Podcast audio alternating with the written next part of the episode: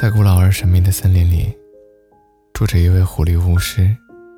森林里的每个小动物，成年的时候，都可以去狐狸巫师那里许一个愿望。这天，小狐狸来到了狐狸巫师的面前，他把毛茸茸的小爪子合在一起，对着门口说：“伟大的巫师，我的愿望是，可以永远和小兔子在一起。”狐狸巫师推开门。披着黑色的斗篷，戴着大大的尖顶帽。小狐狸看不清他的脸。愚蠢的狐狸，兔子是我们的食物，你怎么可以和兔子在一起呢？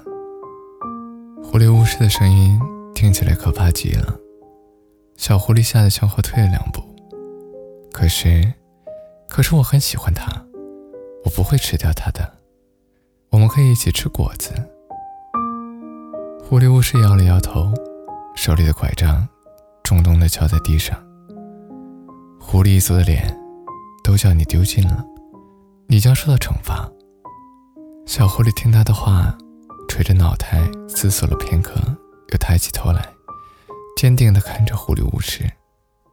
不管怎么样，我都不会和小兔子分开的。你这个巫师，八成是个骗子。不能实现我的愿望就算了。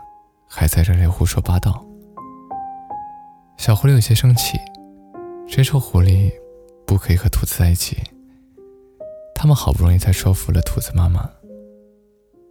不要逗它了。突然，狐狸巫师的面前出现了一只兔子。兔子撑着头靠在窗边，冲小狐狸笑：“你怎么出来了？你感冒还没好呢。”狐狸巫师嗖的一下。跑进屋里，小狐狸看着他，把兔子抱起来，离开窗边。过了好一会儿才出来。好呀，你这个巫师，不让我和小兔子在一起，却在家里偷偷的养了一只。小狐狸像抓到把柄一样，得意的看着巫师。巫师抬起手，轻轻咳嗽两声。嗯，好了好了，你的愿望会实现的。作为交换，这件事情可不可以说出去啊？啊！小狐狸挑着眉往窗边看了看，就是啊，狐狸和兔子天生就应该在一起。就你知道的多。狐狸巫师撇了撇嘴，把门关上，回到了屋子里。